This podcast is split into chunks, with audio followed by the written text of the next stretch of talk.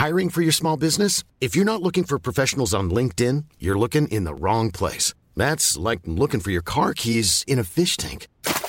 LinkedIn helps you hire professionals you can't find anywhere else, even those who aren't actively searching for a new job but might be open to the perfect role. In a given month, over 70% of LinkedIn users don't even visit other leading job sites. So start looking in the right place. With LinkedIn, you can hire professionals like a professional. Post your free job on linkedin.com slash people today.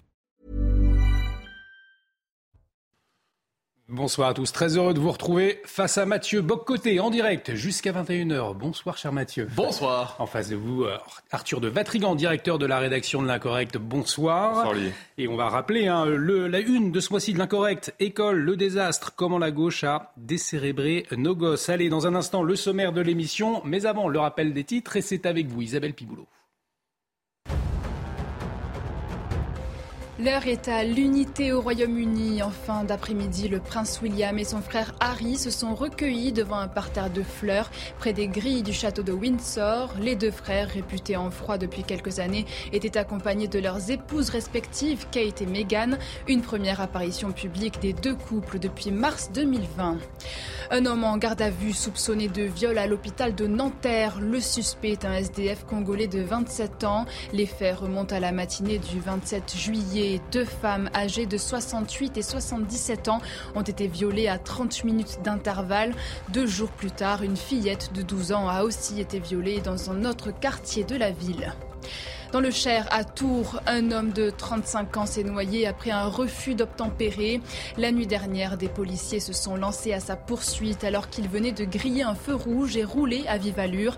Dans sa fuite, le conducteur percute un arbre, descend de son véhicule et se jette dans la rivière avant d'être retrouvé mort. Des prélèvements toxicologiques seront réalisés lundi lors de son autopsie. Septième journée de Ligue 1 demain. Nice affronte Ajaccio, mais la rencontre se fera sans supporters niçois. Un arrêté du ministère de l'Intérieur interdit leur déplacement en Corse après les débordements de jeudi à l'Alliance Riviera lors du match Nice-Cologne, où 32 personnes ont été blessées dans l'enceinte du stade. Face à vos côtés, au sommaire ce soir, la mort d'Elisabeth II et les larmes des Britanniques, mais pas seulement une tristesse qui a touché le monde entier alors qu'incarnait la reine pour susciter aujourd'hui tant d'émotions. L'analyse de Mathieu Boccoté à suivre. De la politique également ce soir avec l'avenir de la droite, jadis pilier du paysage politique français. Aujourd'hui, elle se cherche. Les républicains qui vont élire prochainement leur président peuvent-ils encore peser Avec quel cap? On en parle dans un instant.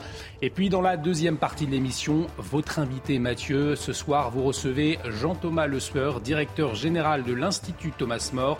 Avec lui, vous reviendrez sur le Conseil national de la refondation voulu par Emmanuel Macron. De quoi est-il le symbole? Au programme également, la tentation autoritaire d'un certain écologisme. Face à côtés, c'est parti.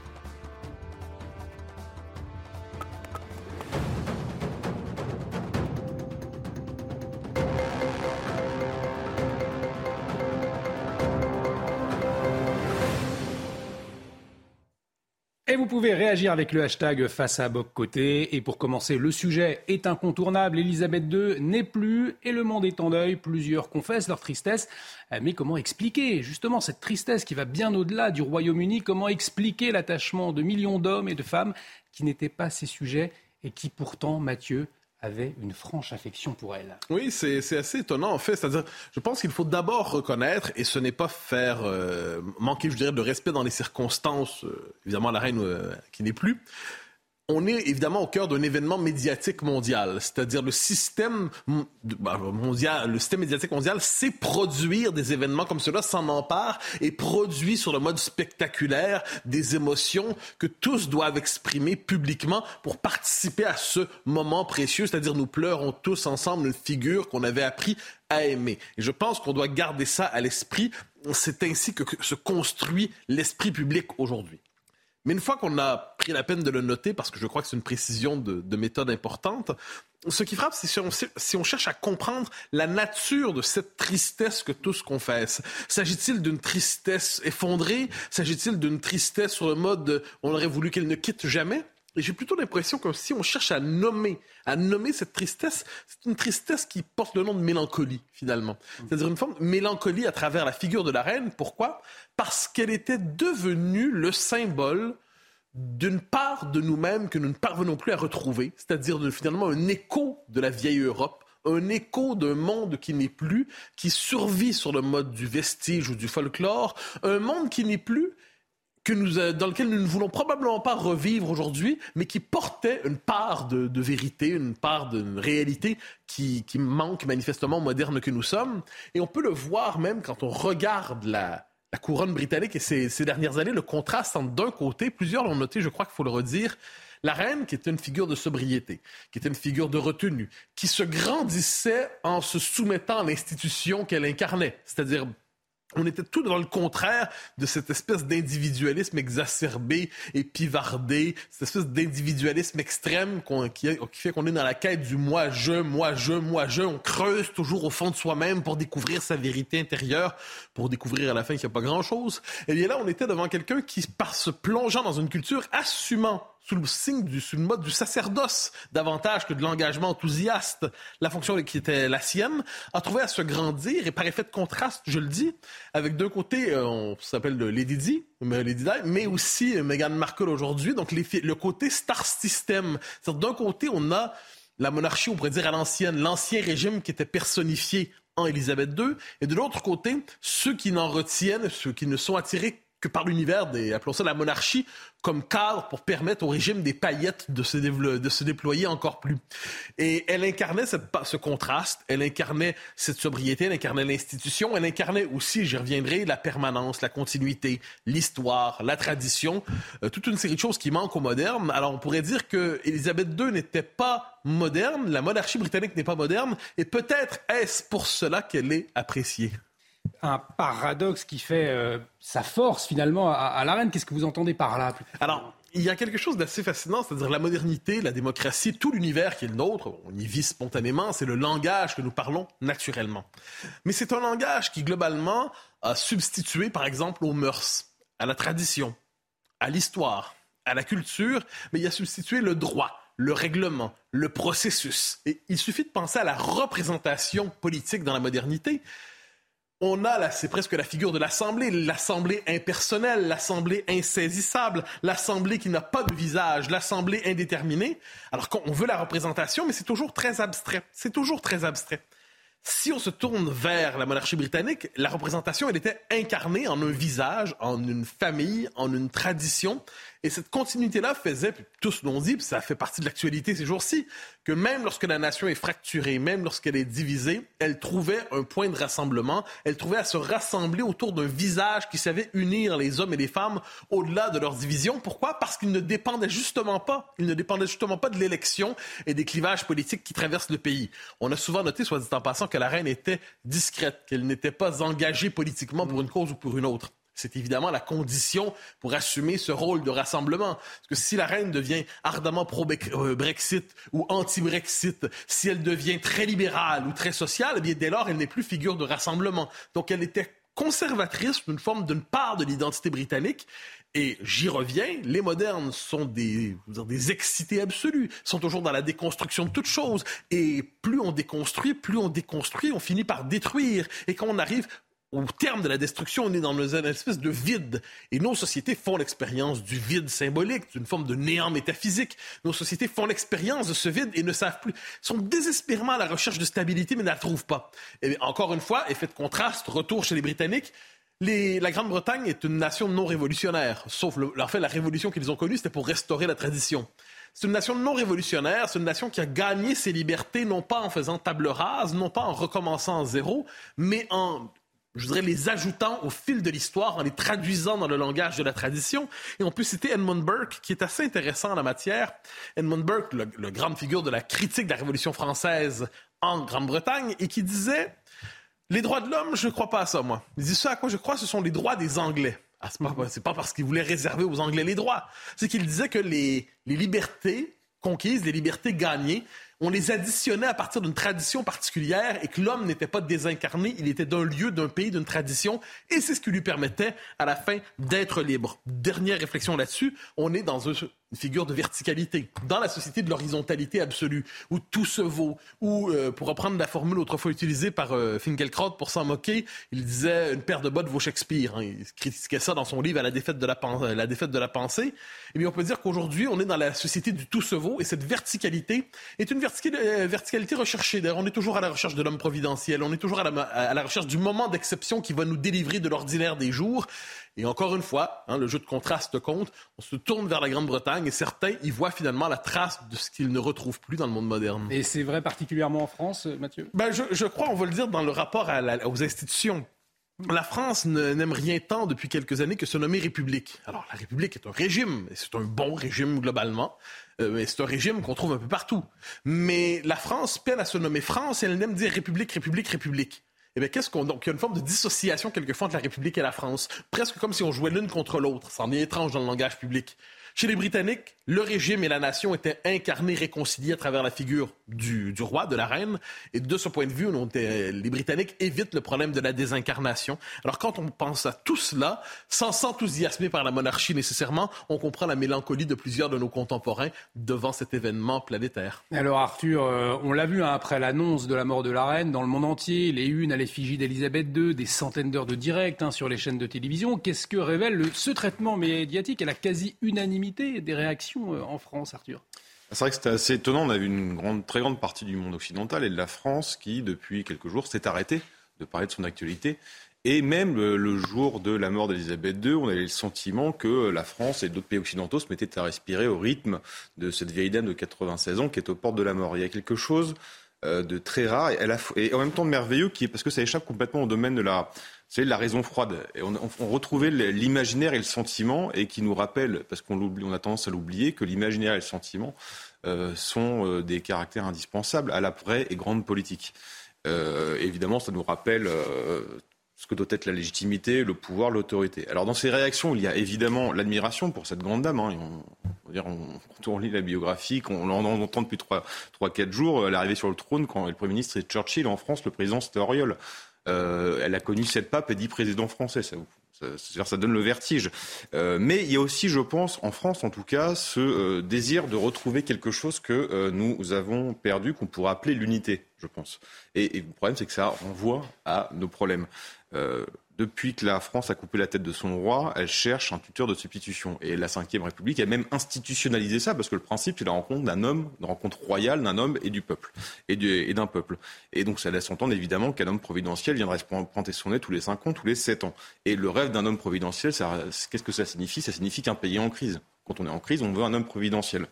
Et cette crise de la démocratie en France s'accompagne d'un irrespect profond pour les élites et pour la politique. Et justement, ce qu'on voit en Angleterre, c'est qu'à l'opposé, la, monarchie porte le sceau de, euh, de l'éternel, l'immémorial. Et ce que rappelait Mathieu dans la permanence, c'est ça. C'est-à-dire c'est la, la, stabilité, la permanence et euh, la continuité du temps qui fait que justement, on n'a pas besoin d'un homme providentiel qui, en plus, est par essence révolutionnaire.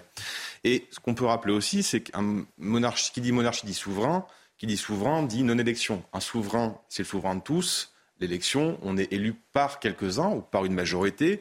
Euh, et donc, on est euh, le, chef d'une partie de la population. Et ce qui ressort de cette disparition, quand on écoute euh, justement tous, tous les Anglais, c'est on a l'impression qu'ils sont en deuil d'un parent, d'une mère ou d'une grand-mère. Et ça rappelle aussi peut-être ce que c'est qu'une cette monarchie-là. C'est comme si c'était une famille. Justement, ça révèle que la, la, famille comme la monarchie, on ne la choisit pas. Euh, on, est, on est dedans et elle est là le temps d'une vie entière. Donc d'un point de vue français, ce qui est assez amusant, intéressant et angoissant, c'est que ça met le doigt sur une ambiguïté euh, qui est jamais résolue. C'est, vous savez, ce fond monarchique euh, du peuple français qui est couplé à ces pulsions républicano-démocrates, comme si on admirait ce qu'on avait plus, ce qu'on avait décapité. Et ce sera donc désormais son fils, Charles III, euh, qui, lui succède. et on imagine, messieurs, vous scruterez attentivement ses premiers pas. On va parler politique à présent, plus précisément de la droite française. Hein, la course à la présidence des Républicains sera d'abord et avant tout une course interne. Et une question simple, de quelle manière ce parti peut-il survivre dans une configuration politique où il n'est plus dominant? Eh bien, euh, c'est euh, cette question que vous souhaitez explorer, euh, Mathieu, dans votre deuxième édito. Ah oui, parce que la question de l'élection interne chez les républicains est davantage qu'une élection interne, en fait. Il s'agit de l'avenir d'une famille politique sur laquelle reposait à l'origine la Ve République. Et ça, on l'oublie. Mais c'est la famille porteuse et qui se réclame encore de son fondateur au point d'en faire une doctrine, le gaullisme. Et qu'est-ce qu'on voit? Et ça, c'est une chose qu'on oublie souvent, c'est que les partis n'existent que dans des systèmes de partis. Alors, il y avait, euh, c'était la figure hégémonique. Ensuite, il y a eu cette espèce d'alternance qui était consacrée, reconnue entre euh, la droite gaulliste et ceux qui travaillaient avec elle, donc le, grand axe RPR-UDF, et de l'autre côté, le Parti socialiste allié aux communistes, et c'était l'axe de l'alternance. Et c'est ce système qui s'est désintégré depuis une dizaine d'années, une quinzaine d'années. Et qu'est-ce qu'on voit aujourd'hui? C'est que les nouveaux partis, donc d'un côté, il y a la gauche radicale qui émerge, de l'autre côté, il y a le RN, et de l'autre côté, il y a l'extrême centre radicalisé, on pourrait dire à la blague, en pensant au macronisme et à ce qu'il agrège. Qu'est-ce qu'on voit à travers ça? C'est que les anciens partis qui survivaient sont en état de décomposition et risquent tout simplement la disparition. Alors là, la question, c'est comment survivre quand, euh, les républicains se posent... Est-ce qu'ils peuvent encore contribuer ou deviendront-ils un nouveau CNIP? Il y a trois candidats, on le sait, mais ça ne veut pas dire qu'il y a trois lignes. Je dirais qu'il y a trois candidats et deux lignes. Il y a d'un côté, bon, Éric Ciotti, c'est le candidat militant qui incarne le RPR vintage, le RPR traditionnel, le RPR classique, euh, identitaire, sécuritaire, bonapartiste, qui annonce dès maintenant d'ailleurs qu'il veut mettre le parti au service de son homme providentiel à lui, Laurent Vauquier. Donc c'est une ligne qu'on dit très droitière ou trop droitière. On entend souvent ça. On verra qui dit de telles, euh, qui lance de telles formules. Aurélien Pradier, donc le candidat, lui, euh, qui incarne une espèce de gauche, de gauche dans la droite, c'est-à-dire toujours un souci de modernisation, qui veut se détacher explicitement des questions identitaires et des questions sécuritaires. Il n'en veut plus, il veut s'en détacher, l'avenir n'est pas là et euh, Bruno Retailleau, qui est l'homme de l'institution, qui par ailleurs a une ligne sur le plan idéologique qui est assez proche de celle de Ciotti. Pas la même tonalité, pas la même petite musique, mais la ligne de fond est assez semblable. Mais là, ce n'est plus le candidat des militants, c'est le candidat des institutions, qui par ailleurs est capable de parler aux militants, n'en doutons pas.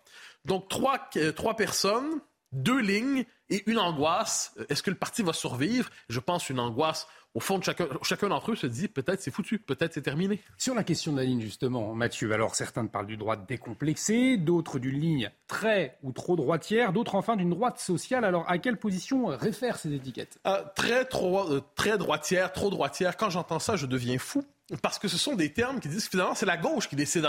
comment on peut être très, trop à droite? Trop à droite par rapport à quoi? Mais par rapport au centre et par rapport à la gauche qui décide ce qu'est le centre. Et il y a quelque chose dans ce vocabulaire très droitière. C'est une espèce de vocabulaire qui sert simplement à marquer quelqu'un disant tu deviens dangereux, un pas de plus et tu quittes le périmètre de la respectabilité. Donc il y a cet élément-là. Ensuite, on devrait plutôt penser de manière thématique. Je pense que les grands thèmes qui marquent la droite aujourd'hui sur le fond, euh, de manière fondamentale, c'est l'identitaire, c'est-à-dire y aura-t-il encore un peuple français demain, ou est-ce que la France deviendra un territoire anonyme, peuplé par différentes communautés, mais détaché de son peuple historique? C'est ça la question identitaire. C'est est-ce qu'il y aura encore un peuple français au-delà d'un territoire sur la carte qui se nomme France? La question, le, régalien, dans toutes ses dimensions, euh, ça c'est fondamental, c'est-à-dire c'est la possibilité, c'est l'exercice de la souveraineté. Mais c'est plus simplement, comme autrefois, une armée puissante. C'est la question de la souveraineté se pose aujourd'hui avec la multiplication des territoires qui se dérobent sur le territoire même du pays euh, euh, aux mœurs françaises et à la sécurité française. Il y a une autre dimension qu'on devrait rappeler, qui est la dimension plus libérale de la droite et qui me semble très pertinente aujourd'hui, mais étrangement oubliée. Qu'est-ce que j'entends par là? C'est qu'on le voit, par exemple, et on en parlera avec Jean-Thomas Le Sueur, il y a une tentation autoritaire dans l'écologisme aujourd'hui. Et plus largement, quand on pense aux questions sociétales dont on parle beaucoup, quand on dit qu'on doit rééduquer les enfants pour déconstruire chez eux dès l'âge des 3 ans, des 4 ans, des 5 ans, les stéréotypes de genre, autrement dit déconstruire le masculin, le féminin, lorsqu'on veut mettre l'État au service d'une entreprise de rééducation, collective, de rééducation des mœurs. Il y a quelque chose d'inquiétant à travers tout ça. Est-ce que l'État est, ce que la droite est encore capable de se porter à la défense, justement, des libertés? Est-ce qu'elle est capable de se porter à la défense des libertés, de critiquer l'étatisme, de critiquer le planisme, de critiquer l'État qui veut rééduquer, de critiquer l'État thérapeute? Ça, c'est un domaine un peu oublié par la droite qu'il est nécessaire de réinvestir. Alors, il nous reste quatre minutes euh, avant la pause. Justement, on va en profiter pour cette question, Mathieu. Est-ce qu'en Occident, la droite, elle connaît la même euh, évolution? Alors, si on regarde un peu partout, je résumerai pour euh, laisser de son temps à Arthur, mais je, résumerai d'une manière, il y a un travail intéressant qui se mène dans le monde anglo-saxon en ce moment autour d'un intellectuel israélien qui s'appelle Yoram Azoni. Yoram Amazoni, qui par ailleurs a beaucoup d'écho dans le monde britannique, donc chez les Américains, chez les, chez les Britanniques, et il a forgé un concept qui existait déjà chez plusieurs, on l'avait probablement tous déjà utilisé, mais lui en fait une doctrine officiellement. Il appelle ça le national-conservatisme. Quand il parle de national-conservatisme, qu'est-ce qu'il veut dire? Qu'à cause de la guerre froide, la droite a été trop longtemps, elle était sur le mode, euh, on pourrait dire, euh, en fait, le post-guerre froide, elle était sur le mode de la gestion néolibérale. Elle était dans le culte du marché. Elle était, elle se voulait plus progressiste que la gauche, mais au nom de l'individualisme et du marché. Et ce que nous dit Yoram Amazoni, de manière intéressante, puis il y a tout un courant intellectuel qui vient avec lui autour de ça, c'est dit la, la, figure de la nation est la catégorie centrale autour de laquelle doit se reconstruire la pensée conservatrice, parce que le monde s'écrit sous le signe de la vraie diversité. Diversité des peuples, des nations, des civilisations, des cultures, des religions. Et quand on dit le peuple, mais le peuple prend toujours un visage concret, un visage particulier. Il y a des traditions, une identité, une culture. Et ce qu'il appelle le national-conservatisme, c'est une doctrine qui restaure la verticalité, on en parlait, qui restaure la souveraineté, qui restaure une conception dense et riche de l'identité. Puis dernière réflexion par rapport à ça, on voit souvent la droite se dit bon, on va être assez libéral, on va être bon joueur, tout ça. On regarde aujourd'hui M. Mélenchon dans son discours où il dit euh, il y a le nous ou les fascistes. Euh, il y a une violence dans un tel propos. Fasciser l'adversaire, on n'est pas loin de le nazifier. Lorsqu'il a dit aujourd'hui, lorsqu'il a dit aujourd'hui que hier la droite a préféré Hitler au Front populaire et aujourd'hui elle préfère Le Pen à Mélenchon. Il vient d'hitlériser par euh, effet de comparaison historique Marine Le Pen. On peut penser tout ce qu'on veut de Marine Le Pen, mais l'hitlériser, c'est franchement imbécile. C'est absurde, c'est grotesque, c'est grossier et c'est inculte. On peut critiquer très sévèrement Madame Le Pen sans verser là-dedans. Or, qu'est-ce qu'on voit? C'est qu'on se retrouve devant une gauche qui, n'est pas dans un esprit de débat, mais qui est dans un esprit de combat et d'effacement de son adversaire, comme s'il s'agissait d'un résidu à liquider. De quelle doctrine la droite a-t-elle besoin pour ne pas simplement gérer sa propre décomposition? Quelquefois, on a l'impression que la droite se demande, demande simplement, pourriez-vous nous laisser mourir tranquillement sans nous humilier? Peut-être être sur le mode de la contre-offensive? Eh bien, dans, la, dans le monde aujourd'hui, à l'international, on trouve des penseurs qui cherchent à redonner un logiciel offensif à la droite. Arthur, une renaissance des républicains, c'est possible selon vous? Alors, le Parti républicain n'est pas encore mort. 60 députés, trois présidents de région tenter qu'on considère Xavier Bertrand et Valérie Pécresse comme de droite, et un enracinement fort dans les territoires. Mais bon, l'honnêteté nous conduit à dire qu'ils ont plus leur place en soins palliatifs qu'en salle de réveil ou en centre de rééducation, en service de rééducation. Et ce qui est à première vue d'autant plus étonnant parce que, comme l'a rappelé l'étude de Fondapol qui est sortie il y a quelques jours, la France serait de plus en plus à droite. Donc il y a plusieurs explications, évidemment. La première, elle est politique, c'est les LR ou avant l'UMP reposaient sur une alliance de courant, on pourrait résumer rapidement, de, des libéraux conservateurs. Sauf qu'en 2017, il y a Emmanuel Macron qui a, qui a débarqué, qui a montré qu'une offre prétendument politique, prétendument libérale, pouvait gagner toute seule donc ringardisant de fait le parti hybride qui était les LR ou l'UMP. La deuxième raison, c'est évidemment le passif assez lourd des LR. Ils ont été au pouvoir, ils ont trahi leurs électeurs, et leurs électeurs ne leur pardonnent pas. Euh, la troisième raison, c'est que depuis que 200 ans, euh, la droite n'a pas réussi à se définir positivement euh, on sait ce que c'est sait qu'elle n'est pas de gauche, c'est-à-dire qu'elle ne veut pas imposer le changement idéologique et brutal par l'État d'un fait social, mais on a l'impression que son programme, c'est plutôt limiter la casse, ce qui ne fait pas rêver.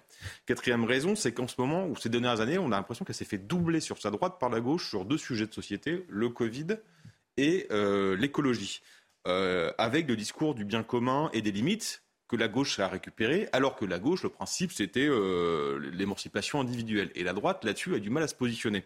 Et la cinquième raison, évidemment, Mathieu l'a rappelé, c'est ce fascinant réflexe de vouloir systématiquement plaire à la gauche comme un enfant tétanisé. Et ce réflexe tellement ancré dans leur logiciel de, pensée qu'ils ont oublié leurs fondamentaux au nom d'un prétendu euh, sens de l'histoire. C'est que le sens de l'histoire est inversé. Donc je pense qu'il faut revenir aux définitions anthropologiques, c'est-à-dire qu'est-ce que l'homme par rapport à la gauche, c'est-à-dire que la condition, il y a une condition humaine, il y a une condition culturelle. Et donc, juste faire une politique de freinage ne sert à rien. Un mot pour conclure, on doit marquer la voilà, C'est juste un contre-projet qu'il faut faire, c'est-à-dire avoir le courage aussi d'abolir des lois prétendument fondamentales, prétendument inscrites dans le marbre que la gauche a fait passer. Allez, on marque une pause dans un instant. Votre invité, Mathieu Jean-Thomas Le Seur, le directeur général de l'Institut Thomas More. Restez avec nous sur CNews.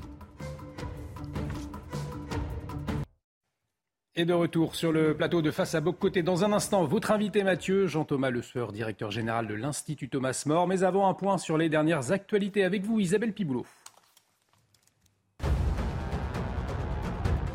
Une nouvelle ère s'ouvre pour les Britanniques. C'est au balcon du palais St. James à Londres que l'annonce a été faite. Charles III a été officiellement proclamé roi ce matin. Le fils de la défunte reine a prêté serment. Le prince William, héritier du trône, a déclaré qu'il soutiendrait son père de toutes les manières possibles en l'honneur de sa grand-mère Elisabeth II. Des négociations sont en cours pour sauver l'accord de 2015 sur le nucléaire, mais Londres, Berlin et Paris ont de sérieux doutes quant à l'engagement de Téhéran. Selon eux, la position de l'Iran n'est pas conforme à ses obligations juridiquement contraignantes et compromet les perspectives de rétablissement de l'accord. Une déclaration européenne que Téhéran juge non constructive. L'affaire des fuites au 36 quai des Orfèvres devant la justice. 19 prévenus vont être jugés à partir de lundi à Paris. Parmi eux, l'ex-patron de la police judiciaire Bernard Petit, le fondateur du GIGN ou encore un ancien secrétaire d'État. Trafic d'influence, corruption, escroquerie, abus de confiance. L'affaire avait fait scandale en 2015. Et on accueille donc Jean-Thomas Le Sueur. Bonsoir. Bonsoir. Vous êtes directeur général de l'Institut Thomas More. Mathieu, je vous laisse la main, mais avant euh, cette question, pourquoi ce souhait euh, d'inviter euh, Jean-Thomas Le Sueur ce soir? Alors, on parle beaucoup ces derniers temps du Conseil national de la refondation. On cherche à comprendre exactement ce qu'est ce nouvel organe de consultation pour les uns, ce machin pour les autres. Et Jean-Thomas Lesseur a publié ces derniers jours, jeudi, je crois, dans le Figaro, une tribune tout à fait passionnante où il cherchait à comprendre la conception de la démocratie dont, euh, qui, qui, est associée, en fait, à ce nouveau CNR. Alors, je lui pose la question tout simplement. Euh, Jean-Thomas Lesseur, bonsoir. Bonsoir. Donc, le CNR, le nouveau CNR, s'appuie sur une conception de la démocratie qui n'est peut-être pas celle qui est associée normalement aux institutions républicaines ou parlementaires ailleurs. Alors, je poserai la question sur quelle conception de la démocratie repose le nouveau CNR Alors, je, je crois qu'en fait, elle est, ça mérite effectivement de s'y arrêter un moment parce que le, ce CNR est en fait la troisième proposition d'Emmanuel Macron, euh, que qu'Emmanuel Macron fait depuis qu'il est à l'Élysée pour euh, soigner la démocratie française malade. Puisqu'il faut se souvenir qu'en 2019, il avait euh, fait le grand débat euh, consécutif à la crise des Gilets jaunes. En 2020, il y a eu la Convention citoyenne sur le climat. Et là, il nous propose le Conseil national de la refondation. Et en fait, quand on regarde de près ce bidule, ce machin conjugue en fait euh, deux, euh, deux, illusions à mes yeux, en tout cas, euh, ou deux, deux, deux idées qui m'apparaissent donc contradictoires. La première, c'est la foi dans euh, les résultats possibles de la, démocratie participative. Donc c'est ce mythe dans lequel on vit depuis une vingtaine d'années des, euh, fruits de la démocratie participative, puisque je rappelle que dans le Conseil national de la, refondation, il n'y a pas que les institutions qui sont représentées, il doit y avoir des citoyens tirés, tirés au sort. Et ça conjugué étrangement, je le redis, avec la verticale du pouvoir dont il est euh, si, si friand, et avec cette idée que c'est le sommet de la pyramide institutionnelle qui devrait faire vivre la démocratie dans le pays.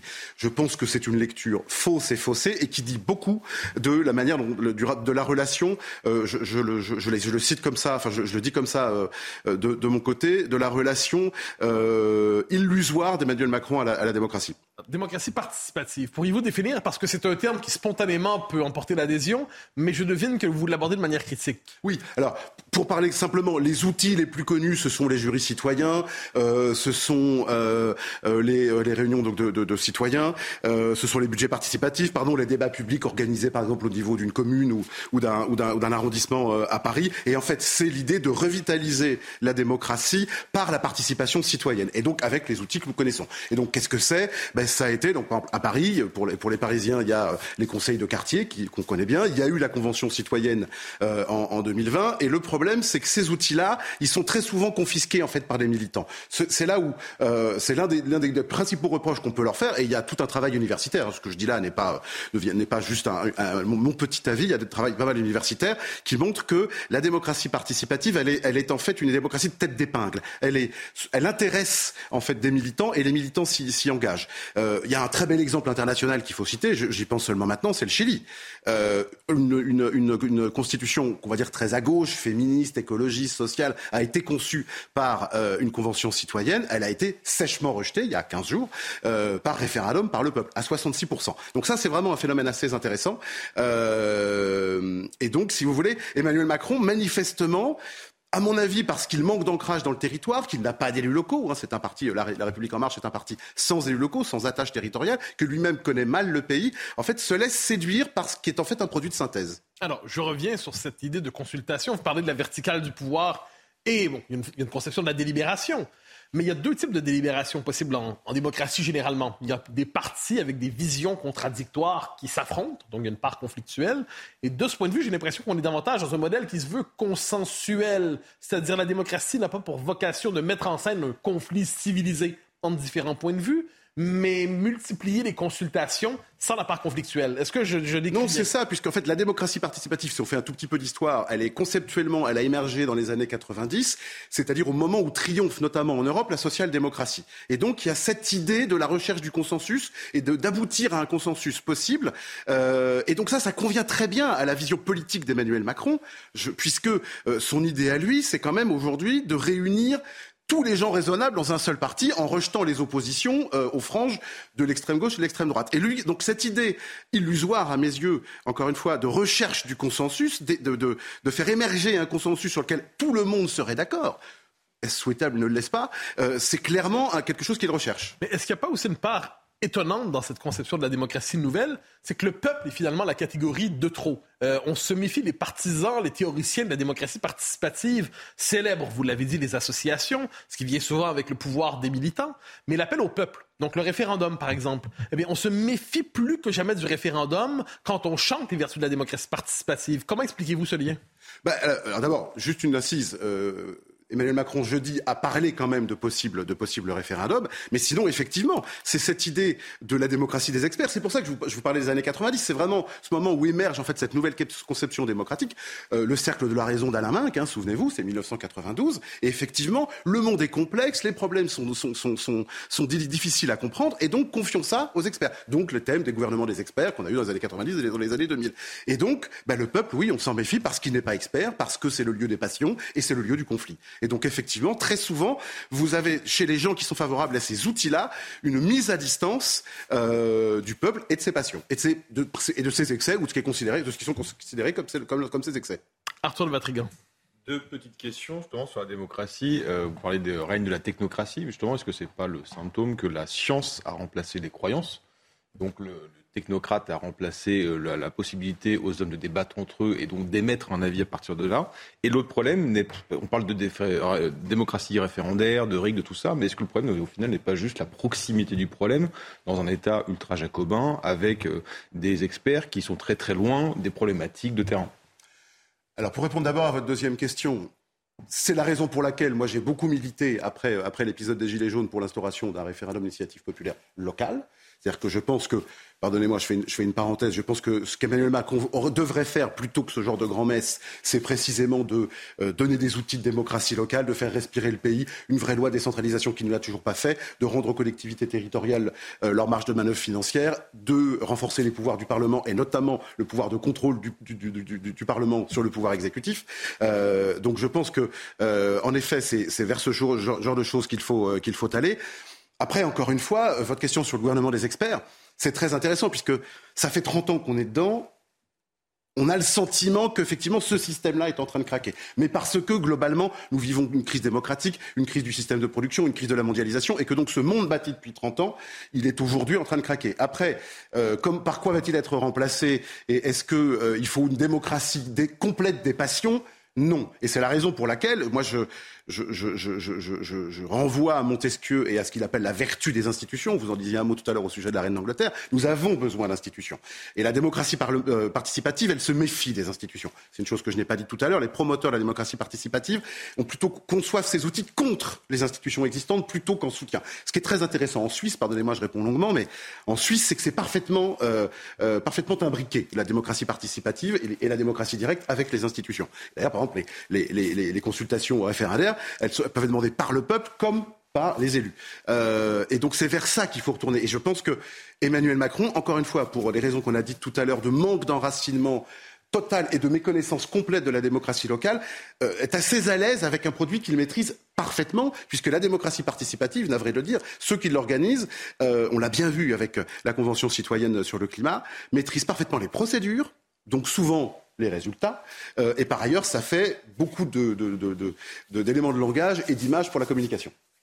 Alors j'aimerais vous entendre sur un deuxième thème qui n'est pas étranger au premier. Alors on voit ces dernières semaines la communication gouvernementale par rapport à l'environnement, notamment la crise climatique, est particulièrement anxiogène. À tort ou à raison, c'est une autre question, mais on entend euh, pénurie, on entend rationnement, on entend fin de l'abondance, tout un vocabulaire, et au même moment, au même moment, on entend dans une certaine gauche qui se dit écologiste un appel à contrôler de plus en plus les interactions sociales, une volonté notamment de mettre la main sur la vie privée. Alors on commence avec le jet privé, Ensuite, on parle des. On, aboutit dans le barbecue. Et entre-temps, on a dit effectivement à quoi peuvent rêver les enfants. Hein, est-ce qu'il faut avoir des rêves d'avion? Ensuite, la maison privée, est-ce que c'est pas un peu louche? Est-ce que c'est pas un peu inquiétant? Alors, est-ce qu'il n'y a pas une tentation? Donc, d'un côté, on dit euh, démocratie participative et tout le, tout le tralala, mais est-ce que de l'autre côté, il n'y a pas une forme de tentation autoritaire qui se déploie aujourd'hui à la lumière d'un certain écologisme qui nous dit la crise est tellement grave et la liberté consentie aux sociétés occidentales est contre-productive, il nous faut désormais créer une forme de néoplanisme vert, de l'ingénierie sociale verte et, de ce point de vue, rétrécir la part libérale de la démocratie? Alors je vous dirais que la tentation autoritaire ou la défiance vis-à-vis de la démocratie classique, elle est générale dans les, citoyens, dans les sociétés occidentales. Elle est partout. Elle touche tout le monde, elle touche tous les partis, euh, elle touche toutes les jeunesses occidentales, quand on, si, on, regarde les, sondages de près. Donc le fond du sujet dont vous parlez, c'est la défiance vis-à-vis de la démocratie et l'affaissement de, on ne peut pas dire à la fois, mais dans la croyance que c'est le moins mauvais des systèmes. J'ai envie de vous dire qu'aujourd'hui en France, les écologistes sont les premiers à formuler euh, une proposition avec des caractéristiques autoritaires, elle n'est pas, pleinement autoritaire. Et donc effectivement, c'est assez spectaculaire euh, pour les gens qui, comme vous et moi, je crois, apprécions la démocratie euh, classique et les libertés surtout, et l'exercice des libertés. Eh ben, on commence à avoir des gens qui, en plateau télé, dans la presse, peuvent commencer clairement à formuler des propositions politiques qui sont liberticides. et donc, mais si vous voulez, cette tentation-là, c'est vraiment le fond de ce que nous vivons aujourd'hui et ce que nous allons à vivre dans les décennies qui viennent. Mais avec une politisation de la vie privée, c'est ce qui... parce que quelquefois, je reviens sur le fameux exemple dont on a parlé, parlé, parlé, le barbecue. Hein? On se disait, est-ce qu'on va parler longtemps de cette affaire de barbecue? C'est secondaire. Pourquoi donner tant d'importance à, Mme Rousseau? Et, pourtant, on pourrait dire que c'est beaucoup plus important qu'on ne l'a dit, parce qu'à partir du moment où certains entrent dans leur projet politique, la conquête de l'espace privé, jusqu'à réguler l'usage que vous ferez de votre barbecue, quand certains veulent seul coloniser l'intime et finalement décider comment vous allez organiser votre vie, est-ce que finalement c'est tout sauf une controverse anecdotique? Est-ce que c'est pas un révélateur fort des ambitions politiques de ce, ce néoplanisme vert, de cet autoritarisme vert? Si, si, enfin, très clairement, c'est le sujet des, des années qui viennent pour nous autres, en tout cas pour l'Institut Thomas More, ça va être de résister à cette tentation autoritaire.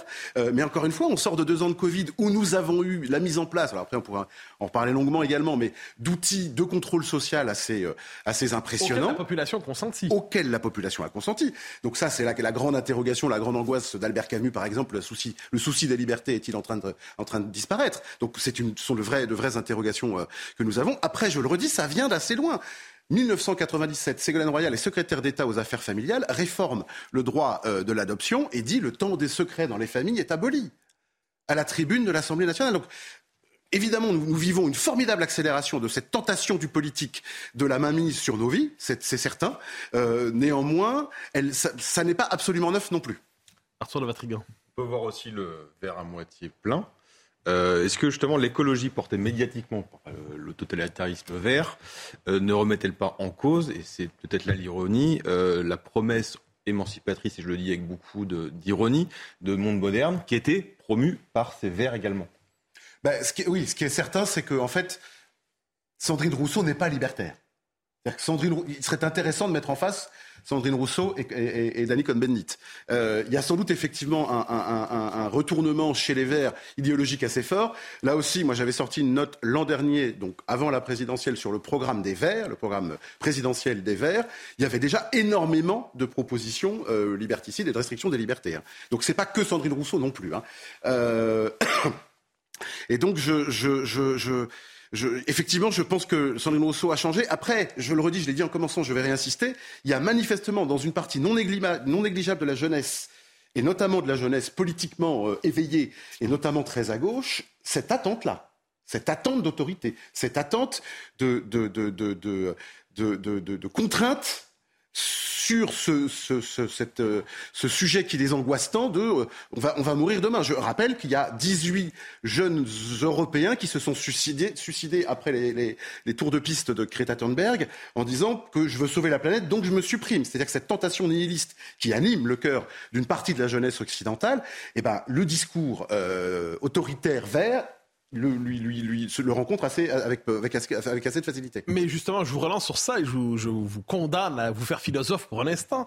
Euh, on aurait pu croire que l'expérience du XXe siècle aurait vacciné les sociétés occidentales contre la tentation totalitaire. Nous savons jusqu'où conduit des discours à prétention apocalyptique, en disant euh, tout est foutu sauf si vous me confiez le pouvoir et moi j'ai la solution idéale et magique. Normalement, ça se passe mal. Ah, et on avait cru, d'ailleurs c'était la, conviction de Fukuyama, mais de Furet et de plusieurs autres, Furet un peu moins, qu'après la chute des totalitarismes, eh bien la démocratie libérale en avait quand même pour un bon moment devant elle. Et 30 ans plus tard, finalement, la vieille passion euh, collectiviste, mais la passion aussi bureaucratique et la passion autoritaire renaissent. Comment l'expliquez-vous?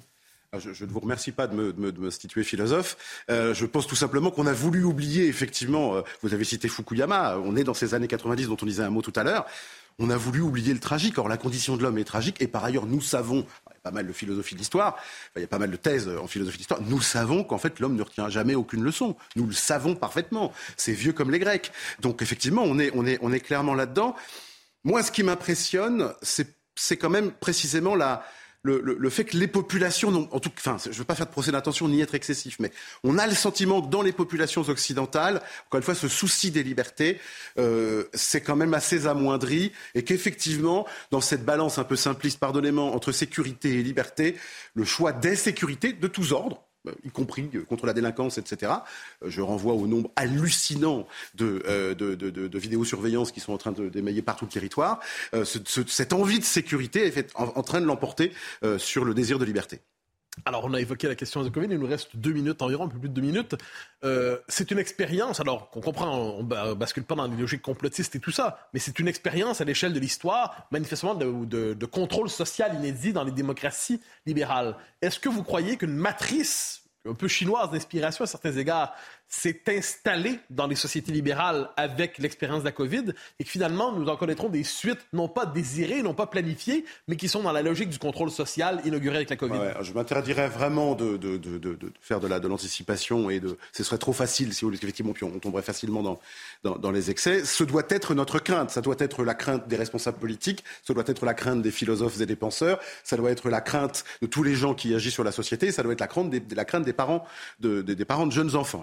Il faut euh, élever nos enfants à la liberté et il faut rappeler sans cesse euh, ce que, c'est la valeur la plus importante que nous, que nous avons. Elle nous vient du vieux christianisme. On lui avait donné une forme politique en Occident. C'est un beau trésor et un, bel héritage que nous devons, euh, que nous devons, de nouveau, nous devons porter. Et donc effectivement, les sociétés occidentales et notamment européennes, si elles sont, si elles sont vieilles et fatiguées, si elles ont envie de déposer le fardeau de l'histoire, eh ben elles risqueront de tomber assez facilement dans les griffes effectivement de cette vision-là. Il nous reste une minute trente. J'aimerais vous poser le deuxième éditorial porté sur la situation de la droite. Je vous retourne la question à cette euh, lumière. Est-ce que la droite a abandonné sa tradition libérale ou sa réflexion sur les libertés Elle parle beaucoup d'identité, de sécurité, d'excellentes raisons. Mais est-ce que la droite, avec le souci des libertés, est-ce qu'on l'a pas perdu en chemin ces dernières années? Euh, À mes yeux, si, beaucoup trop. D'abord, euh, on a pas vu de grandes figures pendant ces deux années. Encore une fois, le, le pass sanitaire pouvait se justifier euh, d'un point de vue euh, euh, médical. Il ne se justifiait pas politiquement et du point de vue du droit. Et en tout cas, il méritait d'être infiniment discuté. Je n'ai pas souvenir d'une prise de parole forte d'un leader de la droite. Un. Deux, puisque la sécurité paye, euh, et ben beaucoup de leaders de la droite, effectivement, font la surenchère dans la sécurité. Et encore une fois, moi, l'enfer le, des caméras de surveillance de la ville de Nice, ça me fait vraiment pas rêver. Si c'est ça, euh, la proposition de la droite, ça m'inquiète assez. Euh, donc, pour répondre rapidement à votre question, je doute assez. Aujourd'hui, en tout cas, je ne vois pas aujourd'hui de grands discours de, des libertés à droite, et surtout pas de leaders. Et on arrive au terme de cet échange passionnant. Euh, merci Jean-Thomas Le Sueur d'avoir accepté notre invitation. Je le rappelle, vous êtes directeur général de l'Institut Thomas More. Merci Arthur de Vatrigan, Mathieu Bocoté, merci. On se retrouve bien évidemment samedi prochain à 20h, mais également demain matin, hein, c'est bien cela Ah, mais bien sûr, au grand rendez-vous, où nous recevrons Frédéric Mitterrand et Dimitri Caselli sur, euh, sur l'expérience, en fait, sur l'héritage d'Elisabeth II et une réflexion sur la monarchie britannique. Demain, donc, sur CNews, l'actualité euh, continue dans un instant. Retrouvez Elliot Deval, Soir Info, week-end, excellente soirée sur notre antenne.